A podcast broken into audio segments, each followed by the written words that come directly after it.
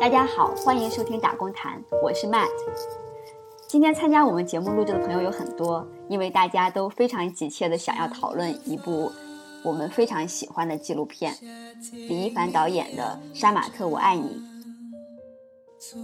这部纪录片用杀马特的访谈和他们拍摄的工厂劳动的场景，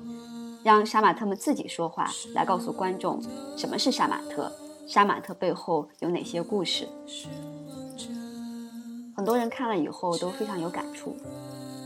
我们打工台的朋友近期还在广州组织了一次小规模的观影讨论会，当天的讨论非常热烈。我们今天也会在节目中。播出一些当时的讨论，沿着这些讨论跟大家一起分享这部纪录片带给我们的一些感受和思考。简单介绍一下我们今天录制的朋友，首先是在豆瓣《杀马特我爱你》电影条目下写出热门影评的左望，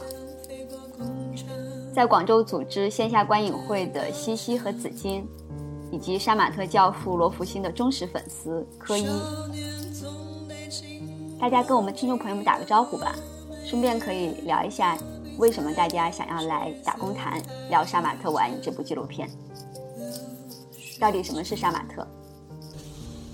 ？Hello，大家好，我是左望。呃，我挺喜欢《杀马特》这这部片子的，因为我感觉从杀马特当中看到了很多关于工人去表达自、去寻找自己自由和快乐，但同时又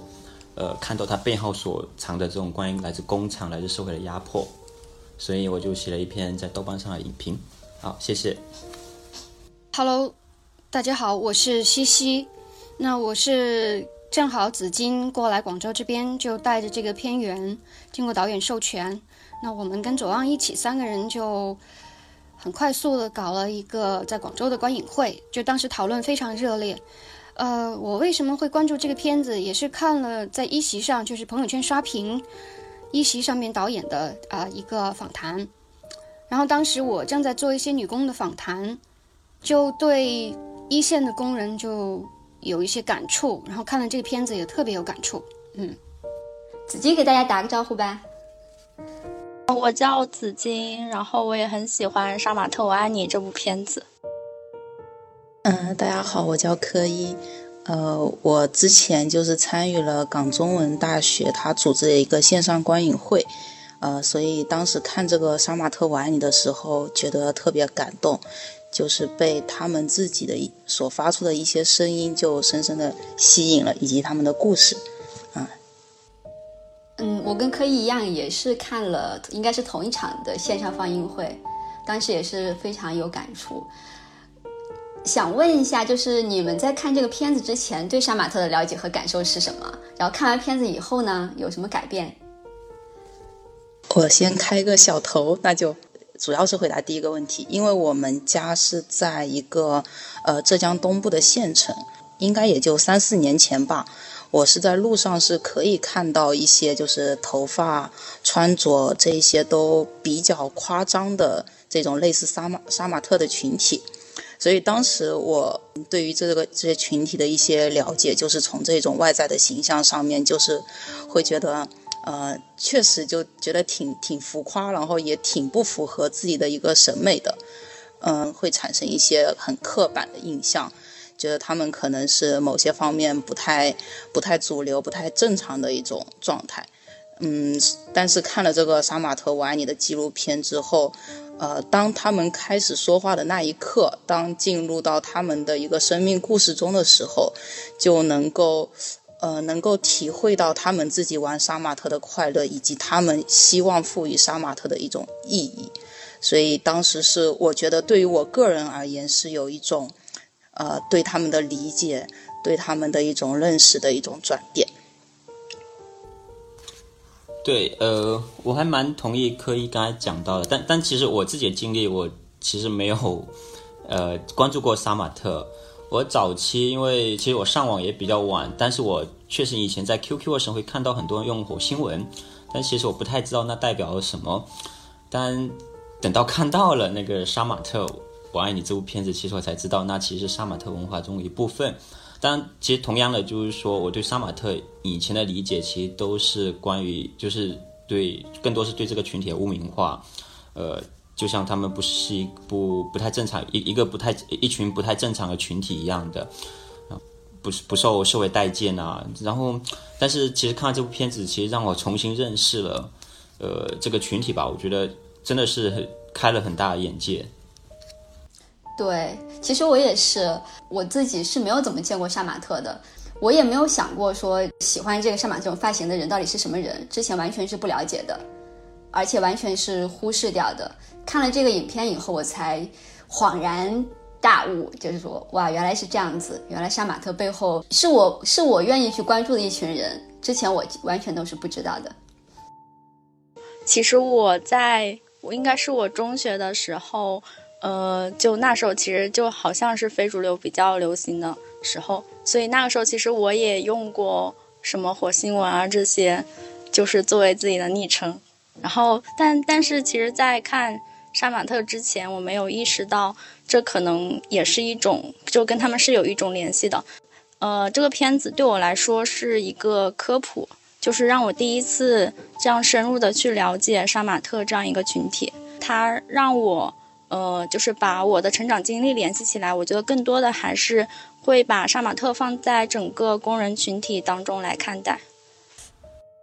嗯，这个是就是我在看片子之前也是只是知道火星文什么的，就很模糊。就之前有知道杀马特好像就是农村很土，但是很很夸张的头发，然后但是就觉得他们跟城市的这种潮流文化又是不一样的，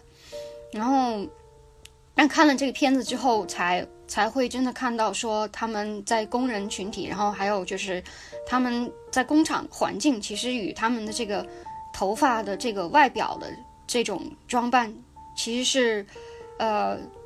没办法脱离开的。一定要了解他们的生活环境的处境，才能够更理解杀马特。嗯，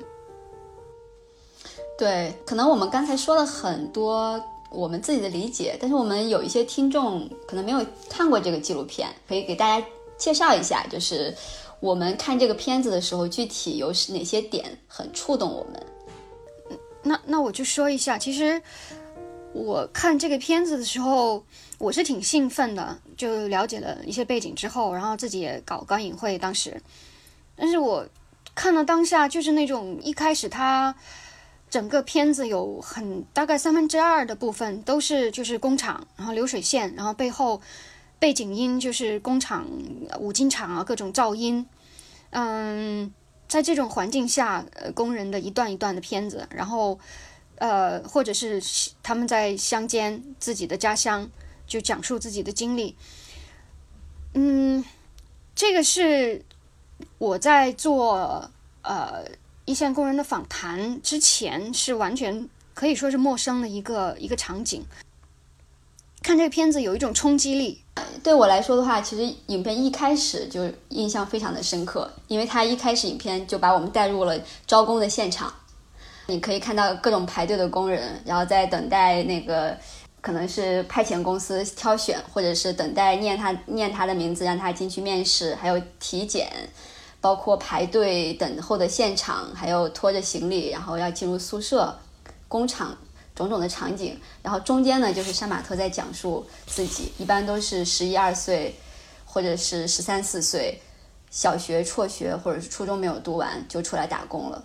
就当时这个冲击是挺大的。你可以从里面看到杀马特们，他们很多人都是童工，而且是最边缘的工人的群体。原来他们都那么小。那么那么年轻就要进入工厂，会感觉劳动法到底在哪儿？劳动法完全是看不见的。他们其实法律意义上来说还是儿童，都没有保护。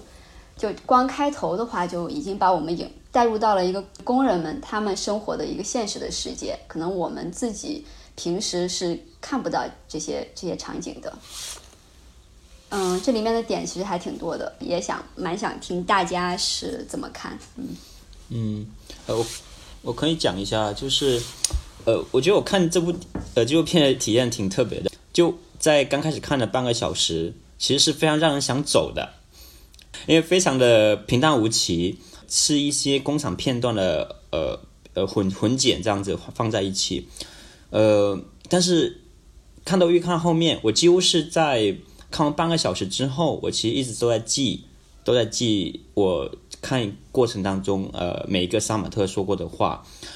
呃，这里面其实 让我觉得非常的震撼，就是我发，我觉得真的是，我觉得每一个杀马特或者说每个工人，他们都是哲学家。你会发现，从他们口头口里面说出任何一句话，都其实充满了他们对自己所处的生活、宿舍、呃工厂、原生家庭的各种反应。而我们这些这些语句非常的平淡无奇，可是，在他们身上，通过杀马特的口中。通过呃他们的访谈，通过背后的工厂的这种呃机器的噪声，它其实就呈现出了他们这个群体背后他们在追求快乐和自由的这种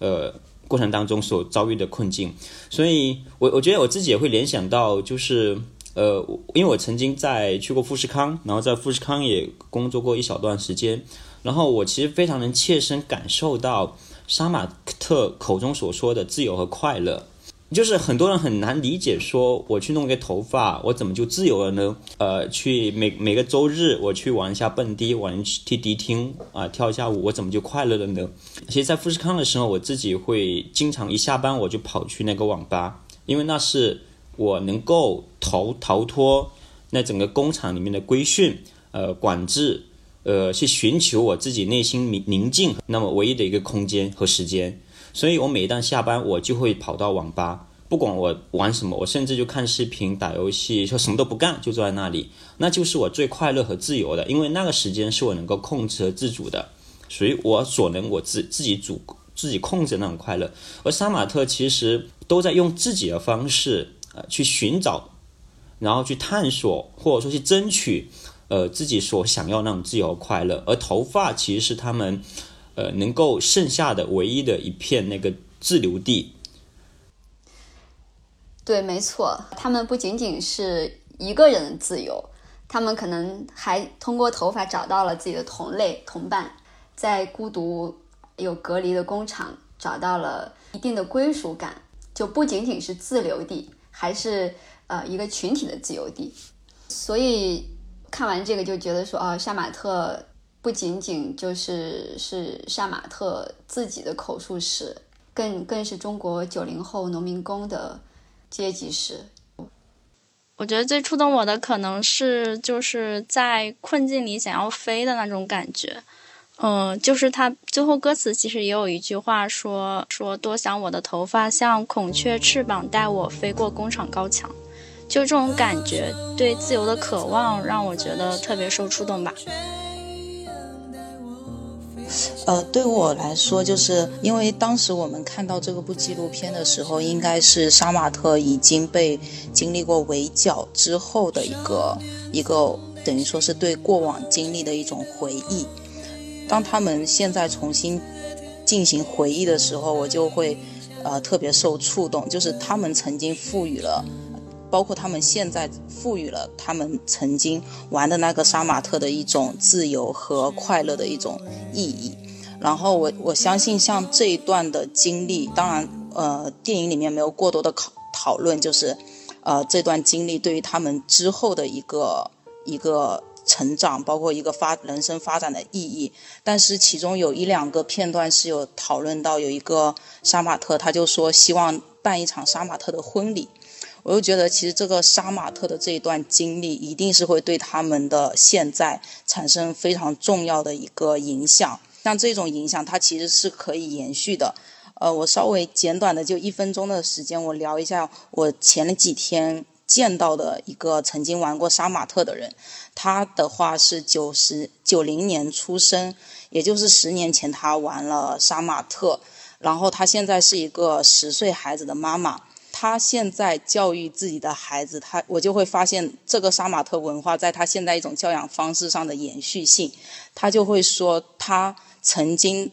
的年呃青年的经历是那么的开心和自由，他非常希望能够给予孩子这样子的一种童年。我觉得这种就是杀马特对于他的一种体现了一种延续性，在他的生命中。对，没错。你听你这么说，其实我想起来，就是可能大家说自由的时候，呃，觉得说我要搞我的头发，然后是一种自由。但是里面还有一个点就是，我觉得就自由是要付出代价的。这个对于杀马特来说，尤其是这样子。他们的讲述里面就提到，呃，因为杀马特的头这个发型太扎眼了，好多工厂如果看到杀马特都不会要的。然后有的人 为了保留自己的发型，坚持不进工厂，好多天没有饭吃，呃，就饿的都没有力气走路的那那种状态。就呃，有一个杀马特还说过，就说金钱和自由对我们这种工人来说，你只能选择一个，你不能都选。自由就是他们的头发，就是他们的发型。我会想到，就是说，其实杀马特们在用这种自由的表达方式，在跟那种工厂。那种侵吞他们身体和他们时间、精力、童年、青年创造力的工厂，在争夺自己身体的控制权。对，但是呃，我其实对杀马特自由其实有不同的理解，就是呃，我我我我我同意，其实很我们会把自由理解为他们在争取自己的自主性。因为我们看到呢，杀马特很多，他们都是十三四岁就出来，甚至更早，十二十二三岁的一些呃中西部的留守儿童。那他们其实当他们一到了这个珠三角也好，然后这些大城市当中，那他们一下子就被杀马特迷上去了。我觉得并不全然是他们就那么开那么容易或那么迅速就就意识到杀马特作为一种争取自由的方式。那我我自己对杀马特自由其实是有两个层次的理解了，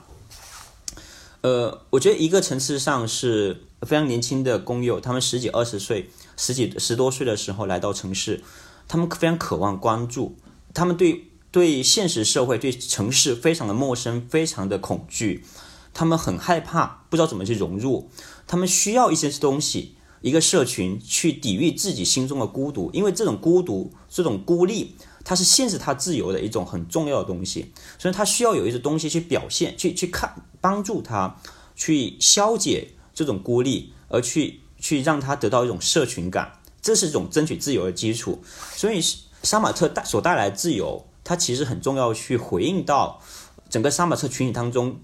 来到新的城市，来到一种所谓被主流规训的一个城市。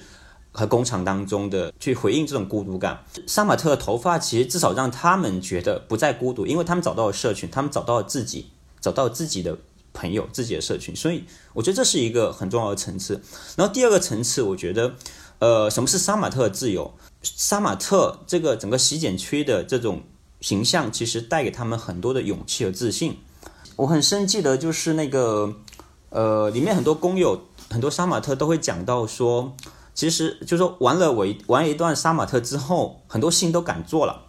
以前不敢去蹦迪，哎，现在也敢了。以前不敢大大摆在街上啊，然后呃很自由、很自信的走路，可能以后然后都敢了。以前关于公园、关于各种城市的设设施都是城市人的，不是我们的，但是他们都愿意，他都敢去尝试了，因为他们是杀马特，而他们通过这个东西找到找回了自己的自信，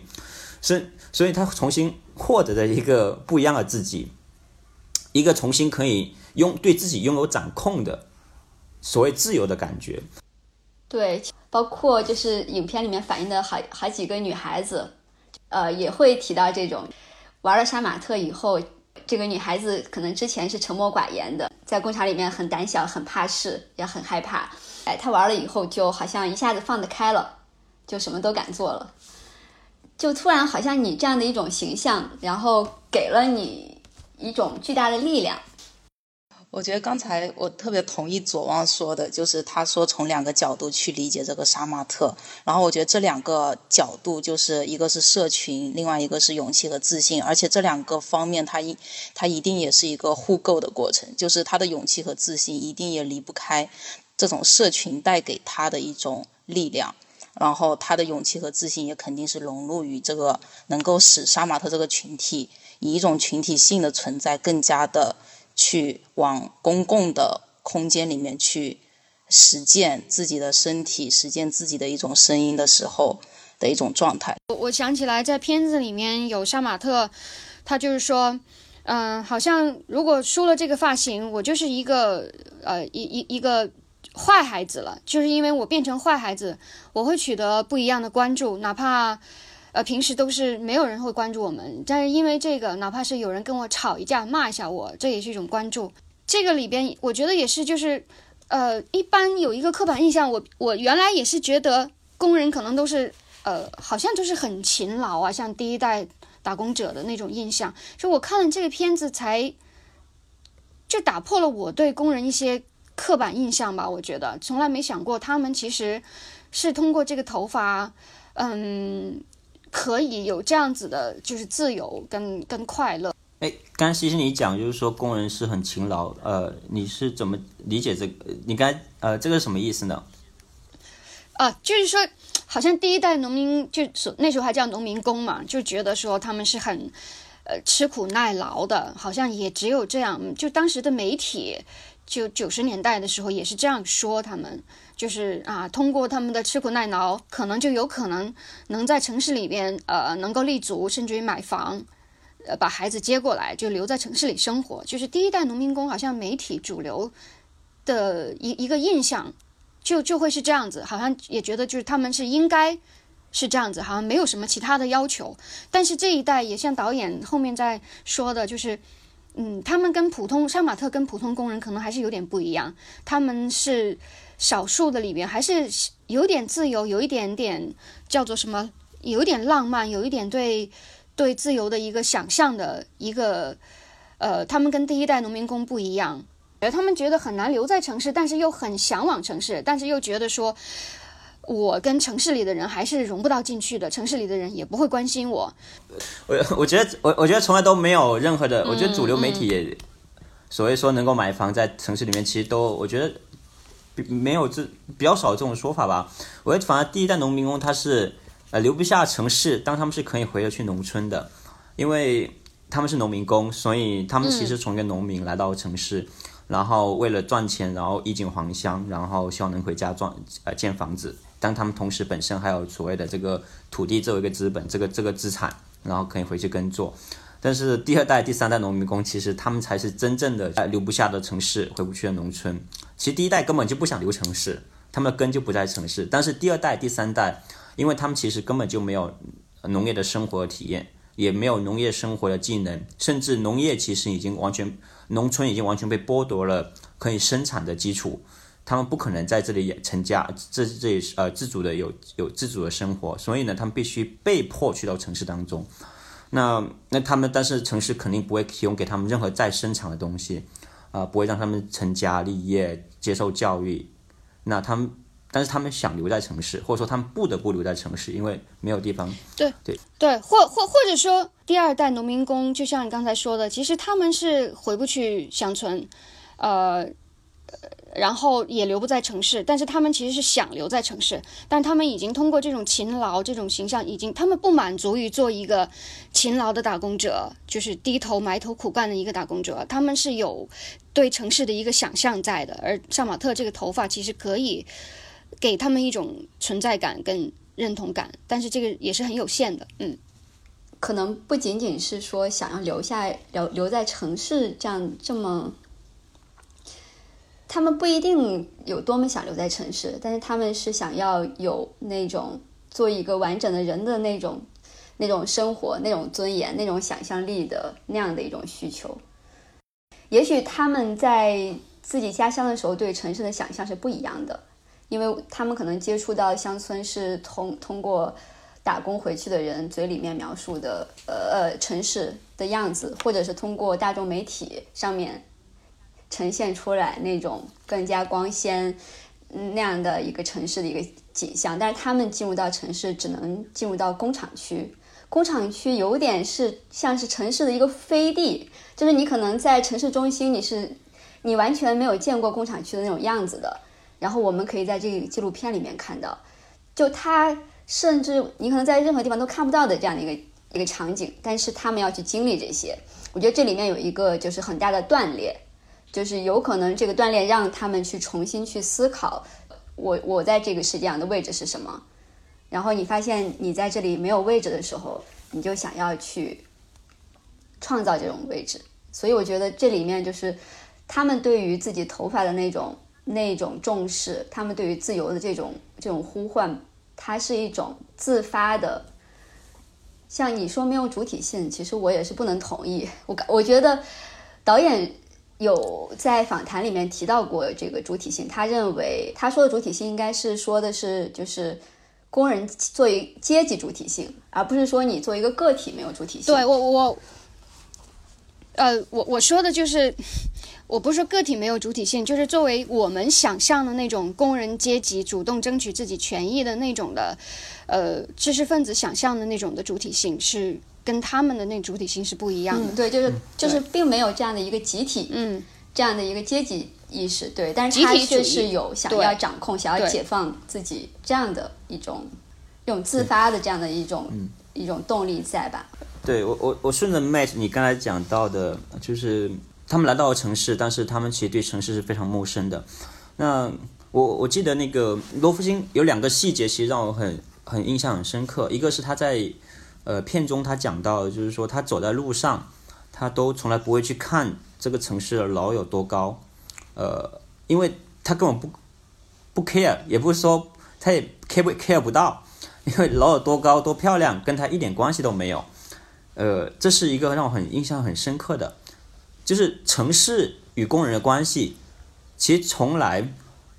就没有那么明确，他们永远都是被隔绝的，他们是被隔离的一个地，隔离的一群人，可是他们却建造整个城市，然后城市的发展与否与他们没有任何关系，他们享受不到任何一点城市的成呃呃那个成果。第二个细节是在那个导演好像做一些访谈的时候有透露到，就是说他跟罗福星接触的时候，就罗福星很害怕坐公共交通，或者说去到市中心，因为他觉得那些地方要查身份证。这个关于工人这个身份带给他是一种有罪，就是一个像相当于一个有罪的人一样，就是是一个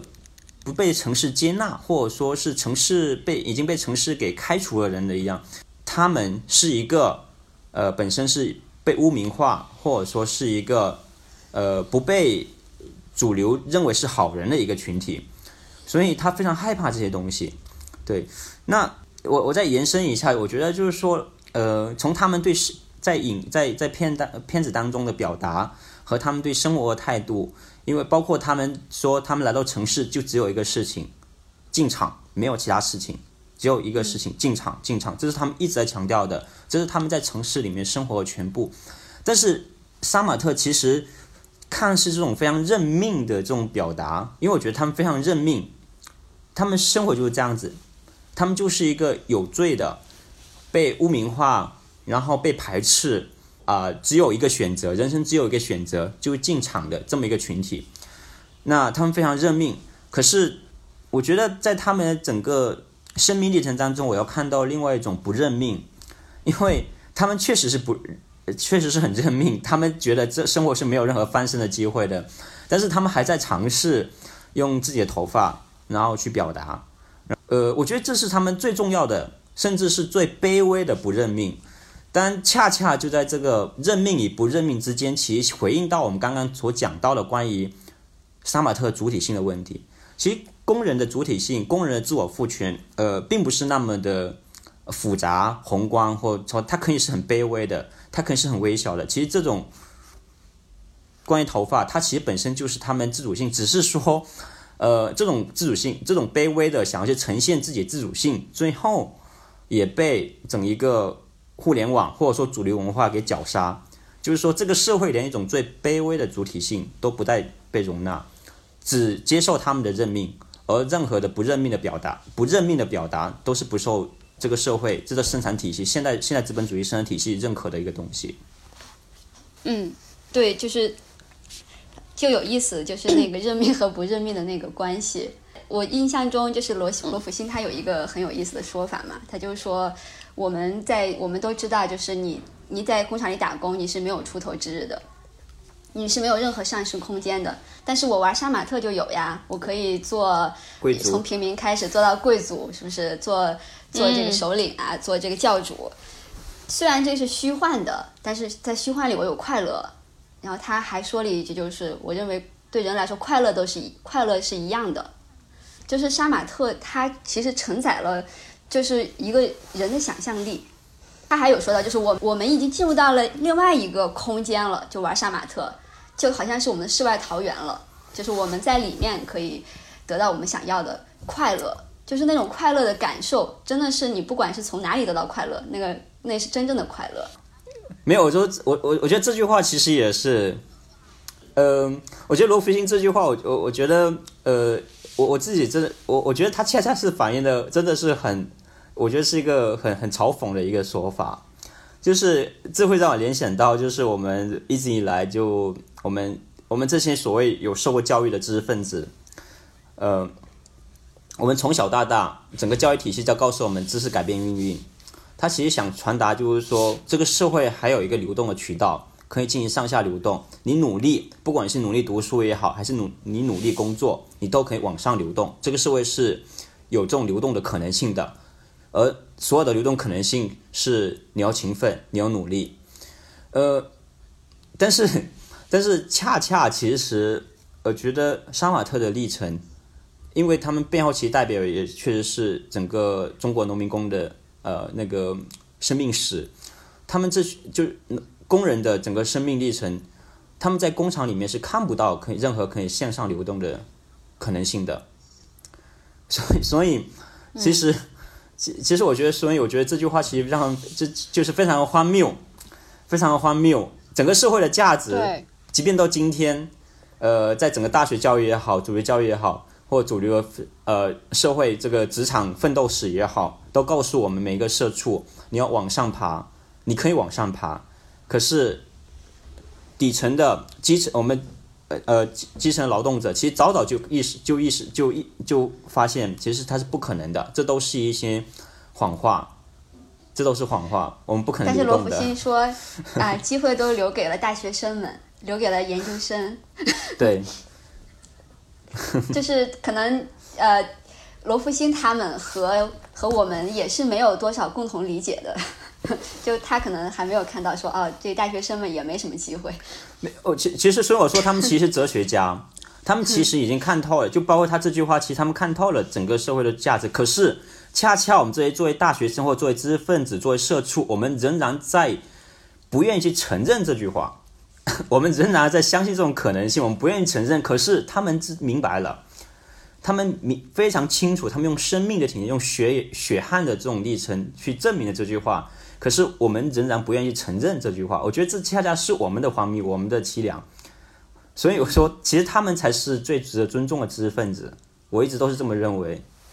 说到了这个哈，我们观影讨论里面也提到了，就是知识分子、大学生和杀马特的关系。我们听一下他他们的呃他们是怎么说的？对我们来说，这样的讨论有点像知识分子来讨论。他们不是劳工这样一个词，他们对我来说是是一个一个的生命。那他们到底跟我有什么关系？比如说片子里面有一个在看他们劳动场景的时候，然后我就在想，哎，那我有没有用过这个东西？它不只是某一个群体。就是我们在说社会结构，在说资本主义，在说这些的时候，它不只是这些东西，它是跟我的生命连接在一起的。会发现我我自己因为一直读书读读下来，会发现其实我已经跟我自己那个村子已经脱节了。我不知道我的同学是在这些地方里面是做这样的工作，他们面临这样的一些困境。我们面临的困境其实跟他们是非常相似的。他们买不起房，我们也买不起房。他们劳动权益得不到保护，我们其实也是一样的。确实，我们有很多很多话语，比如说杀马特、打工人，或什么是各种各样的标签，在区分不同的群体。但是，我觉得我们时常忘了，就是我们的处境其实是一样的。查到一篇汪晖的文章，他就说的是新工人跟新穷人的这种关系。然后，所谓的新穷人就是。接受了高等的教育，但是你的所赚的钱永远无法满足你的消费需求。新工人永远都在追求新穷人追求的东西，但新穷人的这种政治话语当中，永远都没有新工人的存在。就是跟他们跟我们的焦虑的处境还是不一样的。呃，我我是很呃能够共情，但是还是很难够把我个人和他们放到一样的位置。我要为理论做一点辩护。看这个电影的时候，觉得它就是一个二零二零年的呃，恩格斯在一八四八年写的那个英国工人阶级状况，他在呃描述的那种角度，这种对于现实的采编，以及最后做一个结构上的升华，我觉得都非常接近。我我只是想补充一个很小的点，就是刚才 Matt 提到，呃，杀马特的这个过程，它其实是用自己的一个创造力去提供一个另外一个想象的空间。我觉得这个非常重要，就是因为我们刚才一直在讨论杀马特是什么，但是当我们呃如果具体到他们是怎么做杀马特这件事情的时候，就是这个实践过程，我觉得它本身是充满充满力量的。当他们从农村进到呃，城市的时候，他们只不过是工厂上的一个螺丝钉，很多时候，所以他们进行的者的是一种毫无创造力的一种流水线工作。那么，当他们在玩杀马特的时候，可能这个过程它本身是一种具有创造力和想象力的一种实践状态。所以这就回归到，就是我觉得刚才那个主体性，它其实也是由这一种呃具有创造力的一种实践活动所带来的。接着科一说的那个，这主体性这个这个东西再说一下，就是这个影片之所以让我觉得看的这么有感触，就在于说他我从里面他们的讲述里面看到了，就是他们对于那种争取自由和解放，可能这些词是很大的词，但其实它就是我只能想到这个词，就是就是解放这种尝试。而且他们有非常对他们自己的生活和他们的呃经历有非常细致和深刻的这种体验和思考，就是他们的那种面对自己的真诚，就像左王刚才说的，是超越了，就是超越了我们可以面对自自身的这种真诚的这种程度的。谈到那个解放，我就想到一个“规训”这个词，就是呃，杀马特们有可以玩他们的头发，然后我就想到说。我其实，比如说在高中或者就是在成长阶段很不开心的时候，也有就是，呃，刚刚工作的时候觉得对，就觉得很枯燥、很无聊，整天的就工作的那种呃两点一线的生活的时候，那我那时候为什么就好像没有其他的呃想到去反抗啊或者怎么样呢？就我就觉得是不是好像我们作为在在城市里面就就被。规训的太好了，呃，所谓讨厌的中产阶级或者知识分子之类，这种这种教育的规训之下，好像就是你没有了那种反抗的那种那个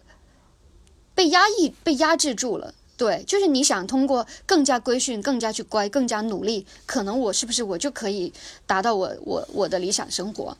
对，我记得在北京的那个放映现场。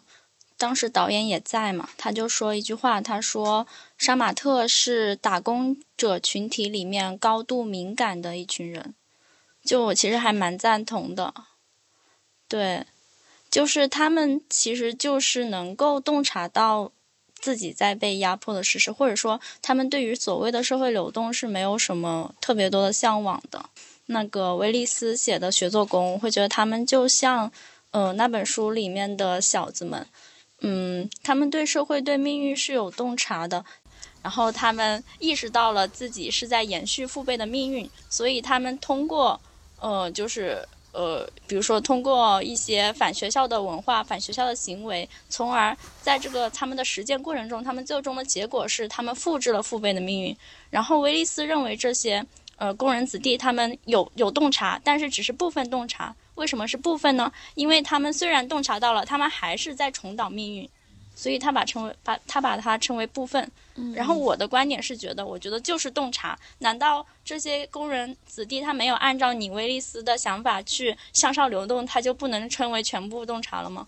然后我我才会觉得这是一种傲慢。嗯，是呃，我觉得就是不需要加上部分，这就是全部的洞察。因为其实大。杀马特包括小子们都意识到了社会流动的虚假，意识到了压迫，嗯，他们没有向上追逐流动的阶梯，然后我觉得是一种主动的选择的放弃吧，然后选择追逐另一种他们想要的东西。这里呃，刚刚才讲就是说所谓的洞察，这个就是我会想到就就是我不知道是威利是是否威利是是否忽略了关于，就是说人的洞察，他其他其实是否没有看到资本，我觉得资本主义的能动性，就是说，呃，就是因为看似这个洞察，就刚才讲的小子们，他们最虽然他们去反抗，可是他们最后还是呃进入了同样的命运。其实这里面我感觉，其实资我觉得资本主义的整个生产体制里面，它是有很强能动性的。并不是我们能够有我们我们工阶级，我们杀马特们能够有很强的自主性，我们就有能力，或者说就能达到那个完美的反抗。我觉得是很难的。就像今天的杀马特，为什么讲他的反抗是卑微的？或者说，呃，过去十多年以前，很多工人的罢工，这种他们的反抗至少是不卑微吧？可是又能怎么样呢？工人每一次的反抗，它都是一种小积累，它完全，它它是没办法达到所谓完美的反抗，但它是确实是工人这种自我的这种意识、自我的自主意识在不断成长的一种重要体现，或者说他们在不断实现自我解放。其实，其实你说这个卑微，嗯，其实我们看到就是杀马特，他曾经有过非常辉煌的时刻，就是像罗福星他自己 QQ 群可能有几万人。他们当时就是去刷屏贴吧呀什么的，然后爆吧呀这些，就是后来才流行的。就杀马特已经做过了，他其实可能已经他是有非常强大的潜力的。就杀马特们的这种团结，这种自我身份的认同，就只可惜就是他可能被剿灭的太早了。剿灭是必然的，你我我觉得剿灭是必然的。嗯，说说说说到刚才就是杀马特的反抗，其实我我记得看访谈你提到一点，就是杀马特们他们在很火的时候，他们他们甚至其实他们不知道外界就所谓的主流的文化潮流啊是是什么样，然后他们以为就是杀马特就是最潮流的最火的，但是后面后面当当很多外界开始自黑啊，开始就是抹杀打打压他们的时候，才就。外界的那种眼光说他们怪异的时候，才会发觉哦，原来他们只是很小的，就是在他们的自己圈子里边，在在做这些事情的人。就这个也是很有很有意思的一点。我们就一直在讲罗福星，没有跟我们的听众朋友们介绍一下谁是罗福星。现在我为大家郑重介绍一下我们杀马特教主罗福星。就据说罗福星是在自己十一岁的时候。在呃，可能是通过 QQ 空间这些，然后上传自己在网上上传自己，呃，杀马特打扮的各种各种夸张的造型，然后一一夜之间掀起了这个杀马特的热潮，然后被人们尊称为杀马特教父。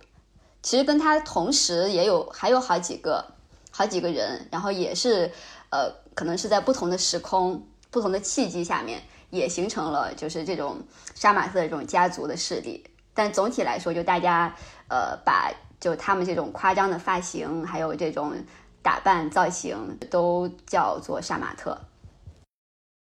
所以罗福星现在算是教父，可是只是个九零后。我看了那个影片，就觉得罗福星这个人属于那种就是，呃，人类学上面说的能够打破规则的那种灵性的个体，就他可以完全靠自己的敏感和自己的那种行动力。就创造出新的文化形式，然后他的那种形式其实是对我们这种死气沉沉的，然后非常规训的这种秩序和文化形成一个非常强大的破坏力和挑战。对他一定，他就是那种就是人类我们社会里面很少有的那些，就是有有非常强大创造力，然后敏敏感度的那那种人之一。然后他是个宅男。跟你一样是吧？就他，就突然就抓住了那个最核心的东西，就是他的头发，他身体，他的身体，他能够自由掌控的自己身体的一部分。然后就就一下子让我就想起马克思说的，就是说无产阶级除了劳动，除了出卖自己劳动的身体一无所有。就他好像就非常精准的就就抓住了这个，就是可以可以在这个上面。去发挥自己想象力，去去发挥自己创造力。如果说，嗯，从一个女性视角，我觉得这个片子可能唯一的就是，呃，会有点不一样。如果作为一个纯女性或者女权主义的来看的话，说到审美，这个又多一层，就是因为其实审美，呃，本身是被建构的嘛，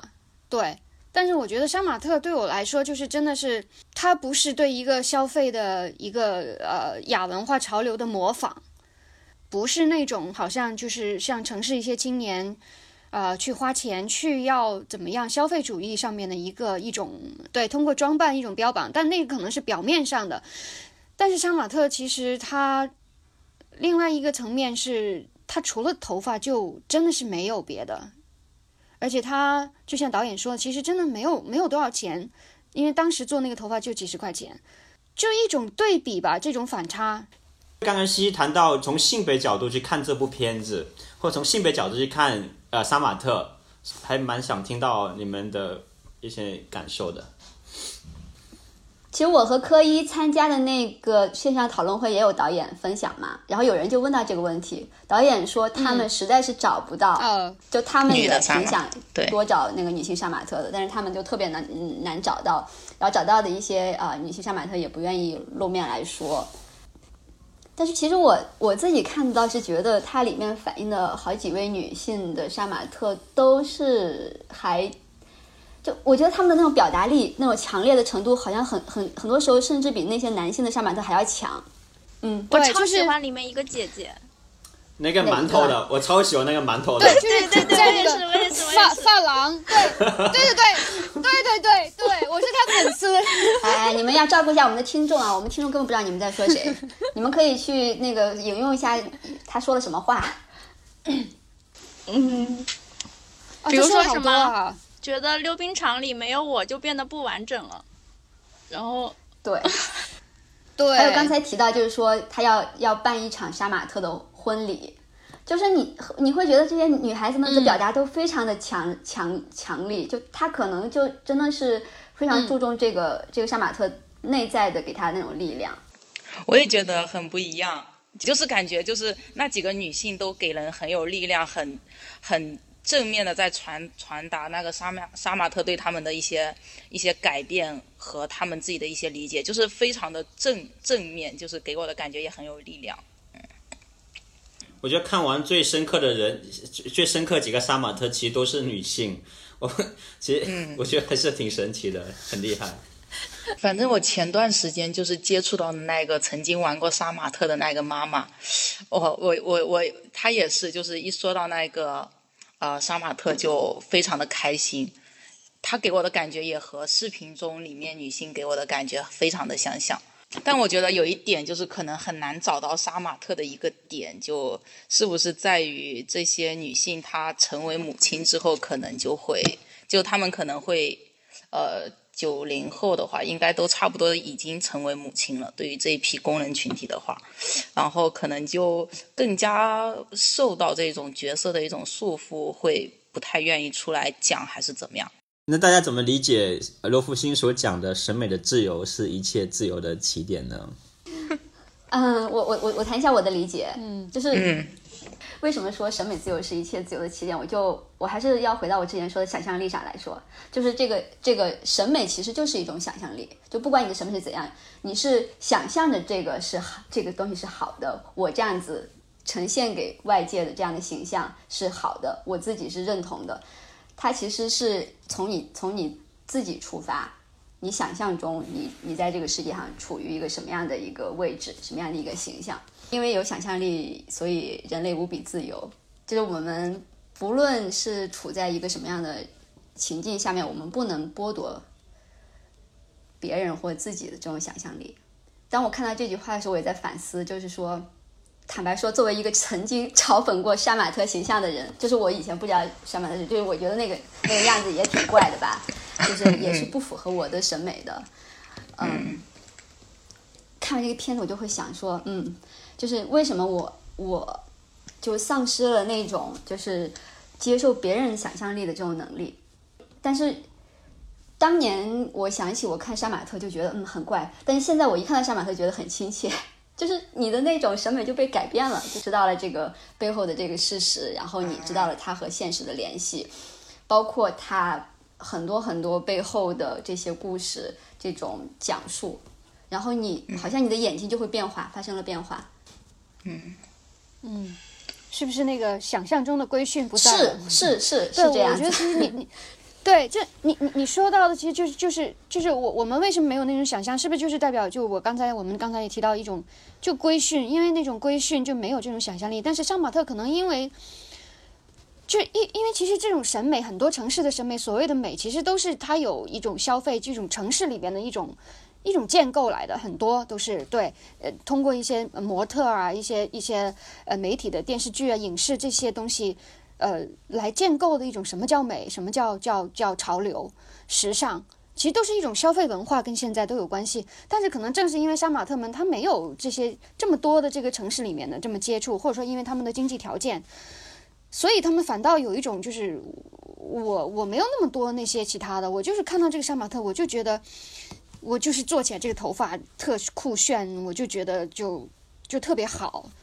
没错。是不是？对我就会想到 想到这一点。他们这种非常有创造力的这种形式，相当于让我们发现以后，它其实可以对我们整个我们作为人的这种本质上有一种修正。就是你会去看整个这个现象，这个外观背后到底是什么？就是你也会想说，我我的快乐是什么？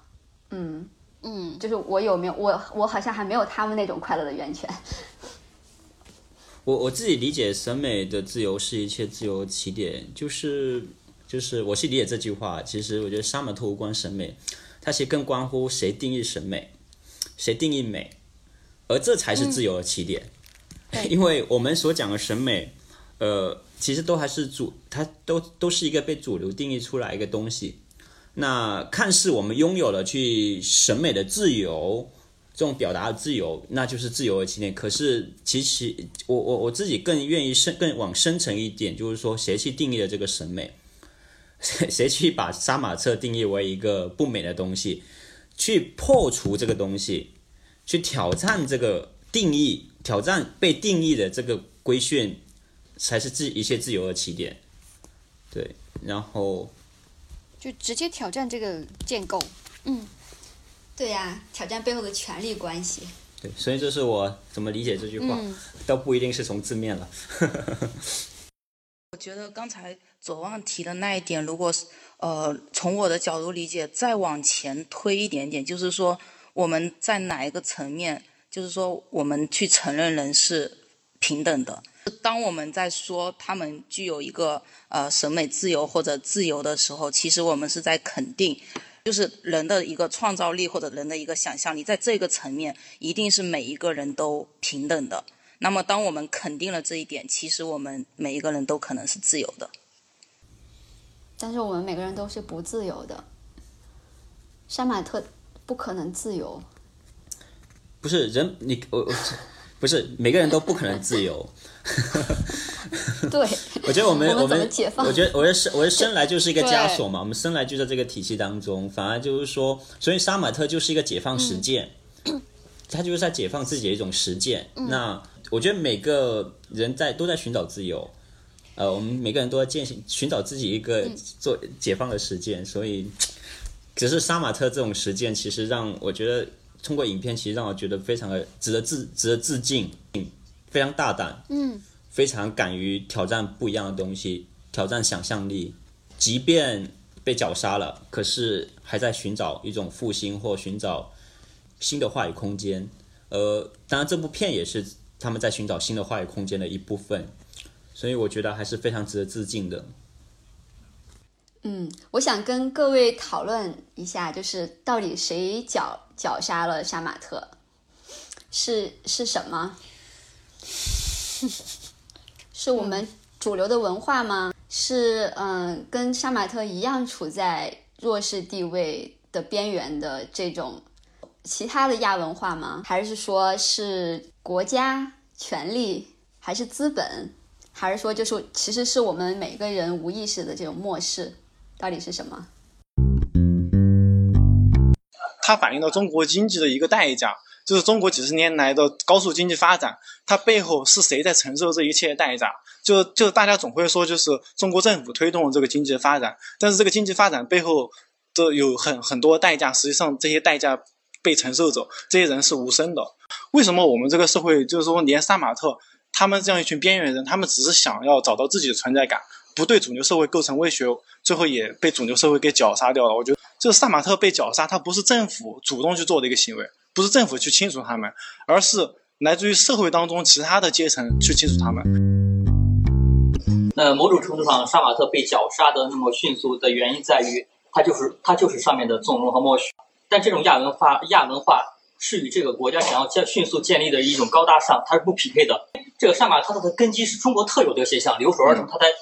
发酵衍生出来的一个一个，因为它这个文化形象如果扩大的话，是对我们这个国家正面形象的一种抹黑。但这是上面非常非常在意的。就是杀马特对于他们来说是一种自由的选择，呃，它就像一个宗教一样。刚才里面有一个采访的人说是像信仰一样的东西嘛。到了快手的之后的那一次的那个，他就非常明确的那种，呃，在内容整顿的过程当中，的确是非常有意识的要去清朗网络空间，清朗让大家的网络空间变得更加的积极向上、正能量，可以接受。他那我觉得这一次确实是，呃，政府是很有意识的在做这个事情的。我们发现很多事情根本来说，那种冲击和暴力来自于他的不理解。包括，其实我们发现那些殴打那个杀马特同那那那些人，都是反而同时也是另一种弱者。这是一个弱者向另一个弱者的一刀。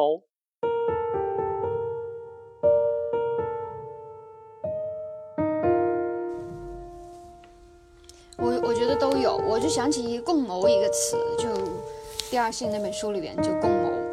就是可能刚才也说，我们都是享受了城市里边的这个便利，不自觉的可能会作为压迫，呃这些普通一线工人的一个一份子。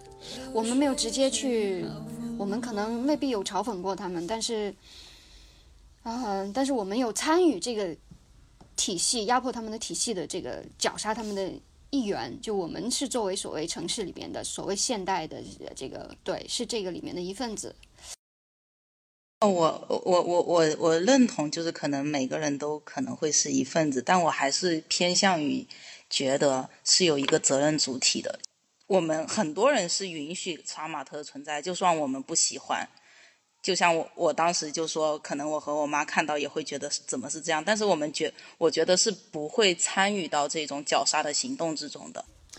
对，那个纪录片里面也有提到，就是大概在一三年左右，有大量的这种黑号，嗯，大量的这种黑粉占领了杀马特的贴吧，然后成为吧主以后，把以前真正的杀马特全部给禁言。也有人混进了就是杀马特的这个 QQ 群，然后取得吧主地位以后，把所有的杀马特都踢出去，然后解散群，就相当于是把他这个组织的这种联络的基础给瓦解了。另外就是也有那种现实的针对杀马特的暴力，除了网络上的暴力以外，包括杀马特走在街上可能都会被人打，他可能就是整面临了就是面面对了整体的这样的一种。仇视的这样的情况，就是你会突然发现，哎，杀马特好像没有了。等到我们再关注的时候，就是我们看到这个影片的时候，我们才发现，哦，原来杀马特这个东西早早的，我们还跟还没有发现它的时候，它就结束了。这种这种遗憾的感觉。呃呃，去细究到是谁谁发起的，然后呃，有时候意义也并不大，因为我我我觉得扼杀它的必。绝对不是单一的一个网络暴力，或者说单一一个群体。我觉得它就是，呃，它当然也是一种文化，一种遏制它的文化。但但这种文化背后的这种这种霸权，我认为是一种新自由主义的文化霸权。呃，工人他只能被允许在一个框架里面去表达，然后去活动。任何去突破一框架的东西，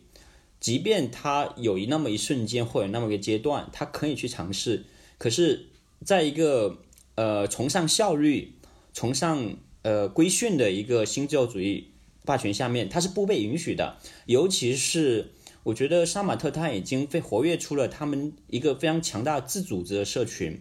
他们成为一个互帮互助或者说互相取暖的一个社群。那当然，这个社群它不并不带带有太多的关于政治也好、关于权力也好的色这样的色彩，它更多带有是这种。呃，这种文化意义上的这种社群，可是它仍然是一种自组织，仍然是一种文化自主的一种体现。相相应的这种文化反抗，那这种反抗，这种文化反抗，它是有悖，或者说它是与工厂当中的这种规训的新自由主义文化，它是完全相反的。所以，工人斯马杀马特其实也在自我教育，这种教育是一种逆向教育，是一种反抗工厂的规训的教育。那他自然而然就不被，肯定不被这种强调效率、强调管制的这种管理文化或者说社会文化所接纳。所以，即便在二零一二年、一三年，在那个时空，呃，没有被贴吧也好，和没有被某个势力给绞杀，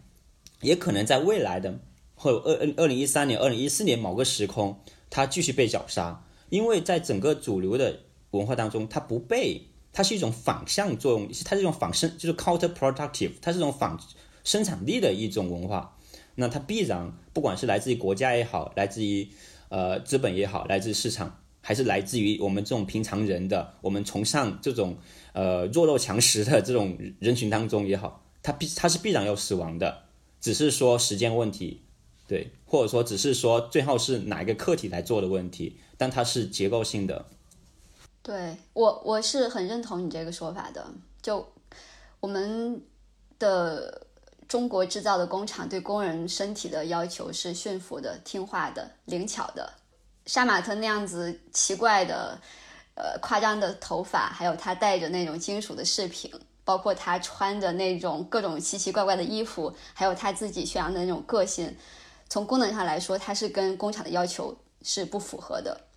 然后，对于管理可能也是一种挑战。它那种组织性对于我们国家对于这种劳工体制的这种要求完全是相反的，就是你必须是原子化的个体，你不能形成组织。就可能国家力图塑造的那种主流文化和道德观念，积极向上，然后不怕困难的打工人，他跟 绞绞杀杀马特的这种网络和现实暴力是，不管是哪一个群体，他都是共谋的。但是我觉得，在杀马特的生命历程中，国家肯定始终是在场的。比如说，为什么他们会在十二三岁的时候就出来打工？为什么他们会从中西部农村流动到东部沿海？为什么会到广东？那其实这就和就八十年代以来东部沿海地区产业发展是息息相关的。而这样的产业发展其实就是国家推动的。嗯。包括为什么？呃，因为他们有些可能会进外资工厂，那外资为什么可以在东部沿海地区，呃，投资？为什么他们可以办厂？嗯，啊，难道不是因为他这里有低廉的租金，然后可以招到低廉的劳动力吗？那这些都是证明国家它是在场的。对，其实我想说的是国家的不在场。嗯，就是为什么？为什么作为？作为十二三岁的孩子就要出来打工，国家在哪里？为什么我们没有办法为这些孩子提供他们在自己家乡、在乡村生活的条件？就是为什么他们即使有钱生活，但是又没有一个完整的家庭，没有父母的陪伴？就是我们要问很多：为什么国家都不在？为什么国家会这样？其实国家把他们拉出来的。其实国家就把他们拉出来，可是。拉出来之后，然后呢？对，国家藏起来了。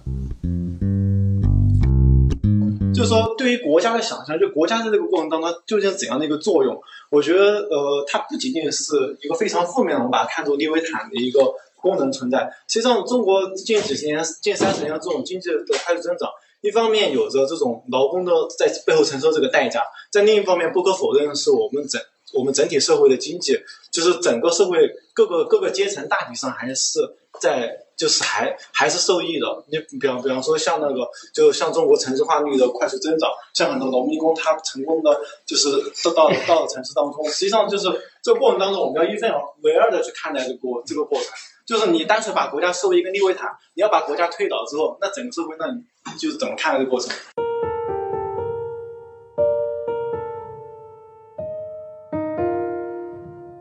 这个就涉及到留守儿童的问题，对很多相关的问题了。没错，如果我们的第一代农民工可以有权利争取自己更高的工资、更好的生活条件，在乡村呃在城市里完整的公民权利，就是户口、所有的这些医疗、教育、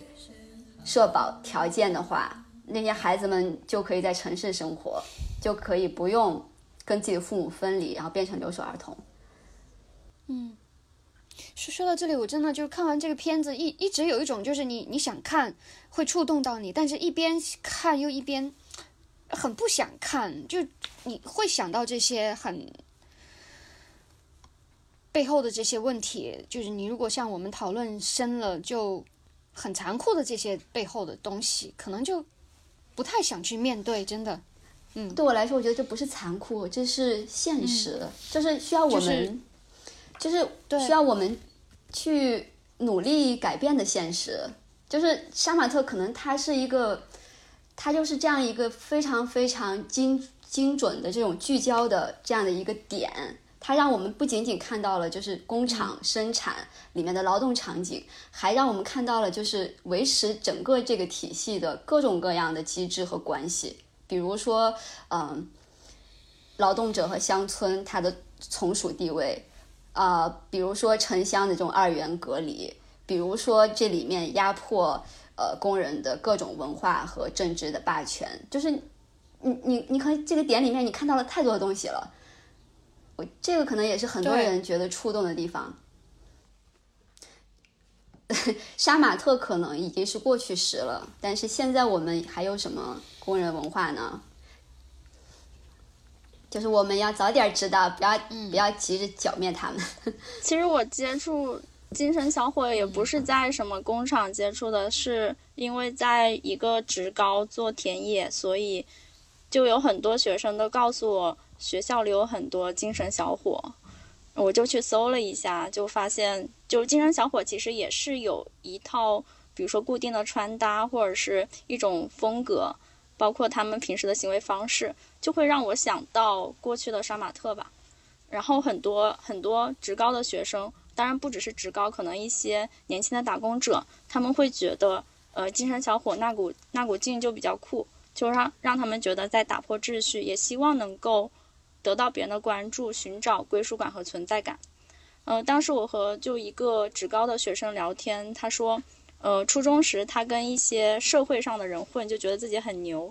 嗯，所以我觉得就是，假设我们对着就已经逝去的年代表达一种迟到的宽容，比如说我们说，呃，尊重杀马特，或者说是希望杀马特复兴，我觉得这是不够的，因为就其实复兴的不一定是。被称为杀马特的群体，事实上，杀马特确实已经是过去时代的一个产物了。那么，父亲呢可能是其他群体，比如说是精神小伙，或者是还有一个词叫我也是从学生那里学来的，叫鬼火少年，但我不太懂。反正就是可能是其他群体。所以，就是我们对于过往的杀马特的理解，是同样值得赠予这个时代的杀马特的。我觉得这是这部片子也是一个对我一个比较大的一个启发吧。对，那我们讨论了这么多关于杀马特，然后讨论这么多自己的感受，嗯，我很多时候我们就是感动完以后就过去了，但是我们想问一下我们自己，就是对于这个我们做些什么？我看了这个片子之后，我就一直在想这个区隔是什么造成我们这个区隔。导演后面在访谈里也提到，就是我们现在网络特别发达了。但是其实大家都同温层，就是这个算法只给你看到你平时感兴趣的东西。我们如果平时没有去了解工人，没有去搜索过这些工人群体相关的信息，可能你永远就看不到他们相关的一些的资讯，就永远是越来越区隔。呃，那所以我觉得可能我能够自己的话能够做的就是能够找一些机会。我觉得其实就离我们不远。就在我们的生活周围，去去接触他们，去跟他们聊天，去了解他们。嗯。呃，我我觉得讲行动其实很难啊。嗯。但但其实，我觉得杀马特给我启示就是，我们其实都应该要用一种新的视角，或者说用一种非常呃用一种尊重的视角去重新理解和认识基层的劳动者。来自服务业的，来自制造业的，呃，我觉得这是对他们对他们劳动最重要的认识，而且从他们身上我们也可以学到很多东西，学到这个时代的脉络，然后重新认识这个社会。以往我们都把目光放在如何去实现自我的提升，如何去跟随国家的政策，可是这一群人当中，他们生产知识从来都不会被看见，他们的遭遇、他们的命运都是跟我们相关，而且甚至都是为我们牺牲的。所以我觉得给我很大的启示在于，就是说，我们其实要更加尊重他们的知识，然后去能够用新的视角和能够去理解他们，去认识他们。对，其实刚才左王说到这个，让我就想起了去年到今年的这个新冠病毒，让我们看到了很多那种基层的劳动者，然后我们发现我们需要的工作可能不是那种，呃，银行或者是金融或者是什么那些我们都可以不要，但是我们需需要什么？我们需要那些给我们制造食物的人，个维持环境的人，就他们是必要的劳动者。让我们一下子看到了，就是这种非常基层的劳动的这种价值。对我来说的话，我个人来说的话，我的行动就是继续做打工谈。好励志。好，是的，必须要励志。这这这这这算这算广告吗？自我宣传一波，继续做打工谈。真的是向他们学习吧，我感觉。包括现在，因为我我是学教育学的，现在教育学里面提特别多劳动教育，就是现在国家在很倡导这个东西。但是劳动教育到底要孩子们学什么呢？其实我觉得就是要去理解，呃，这些真正的劳动背后的这一些人，我觉得这也是一个非常重要的重要的过程，而不只是说用一种中产的闲暇的劳动方式在进行一种教育，